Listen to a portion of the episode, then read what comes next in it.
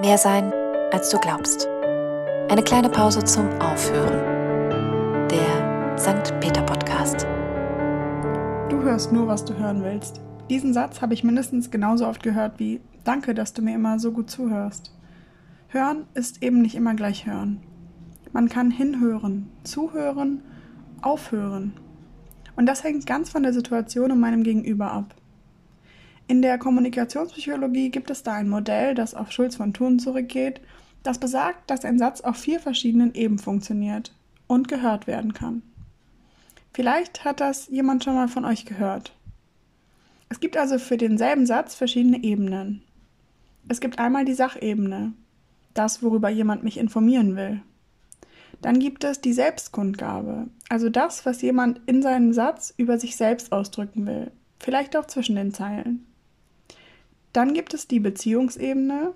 Das heißt, was teilt mir mein Gegenüber in diesem Satz über mich mit und unsere Beziehung?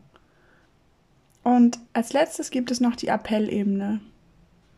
Also, wozu fordert mich dieser Satz auf? Will er vielleicht, dass ich auf eine bestimmte Art reagiere oder etwas tue? Was für ein Typ seid ihr so? Fällt es euch leicht, rational Sätze wahrzunehmen oder seid ihr eher der Typ, der emotional darauf reagiert? Ich glaube, ich höre die meisten Dinge mit dem Beziehungsohr. Ich frage mich immer gleich, was denkt mein Gegenüber von mir? Warum sagt er oder sie genau das jetzt gerade genau zu mir?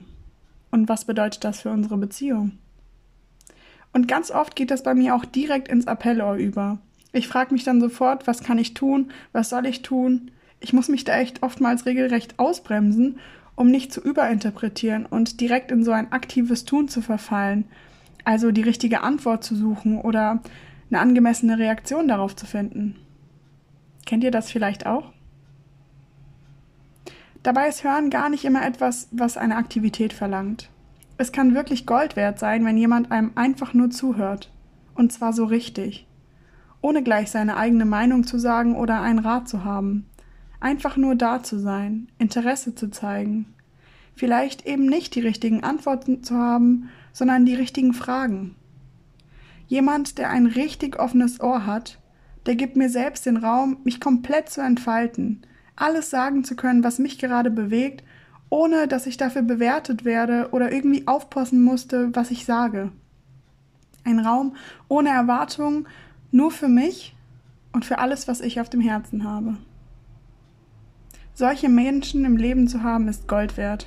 Aber ich gebe zu, genauso schwer wie es ist, solche Menschen zu finden, genauso schwer ist es auch, so ein offenes Ohr bieten zu können. Mich ganz und gar auf den anderen einzulassen. Und mich selbst, was mich gerade beschäftigt, meine Meinung vielleicht auch mal zurückzuhalten. Aber kann auch entlastend sein, oder? Zu wissen, dass man vielleicht nicht immer das Richtige sagen muss, sondern nur zuhören. Und manchmal ist es vielleicht auch einfach gut, nichts zu sagen.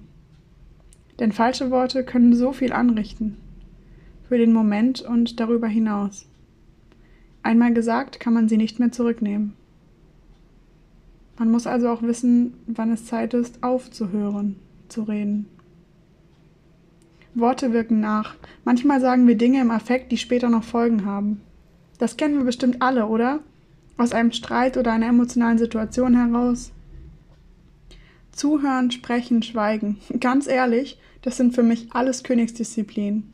Man muss immer wieder neu herausfinden, was gerade gut ist für die Situation, für einen selbst und für das Gegenüber. Und das ist alles andere als einfach, wenn ihr mich fragt. Umso schöner ist es, wenn es mal gelingt. Sich auszusprechen kann also genauso gut sein, wie sich Zeit zu nehmen, einfach mal zu schweigen. Stille auszuhalten. Wichtig ist, dass wir uns immer aufeinander einlassen. Ein offenes Ohr zu haben und zu bieten, heißt gemeinsam zu schauen und zu fühlen, was die Situation gerade braucht. Immer in einem Gleichgewicht, wann geht es um mich und wann geht es um den anderen. Wann braucht es einfach nur die Anwesenheit und wann braucht es Lösungen, Worte, Antworten. Zuhören heißt für mich also immer auch gleich hinhören, hinsehen, was braucht der andere? Was brauche ich? Es ist ein Balanceakt. Aber wichtig ist, dass wir es probieren. immer wieder miteinander. Denn Worte sind Macht und Ohren sind Filter. Manchmal als Geschenk und manchmal als Belastung. In diesem Sinne, haltet eure Ohren offen, nutzt sie in ihrer Vielfältigkeit zum Hören, zum Sprechen, zum Schweigen.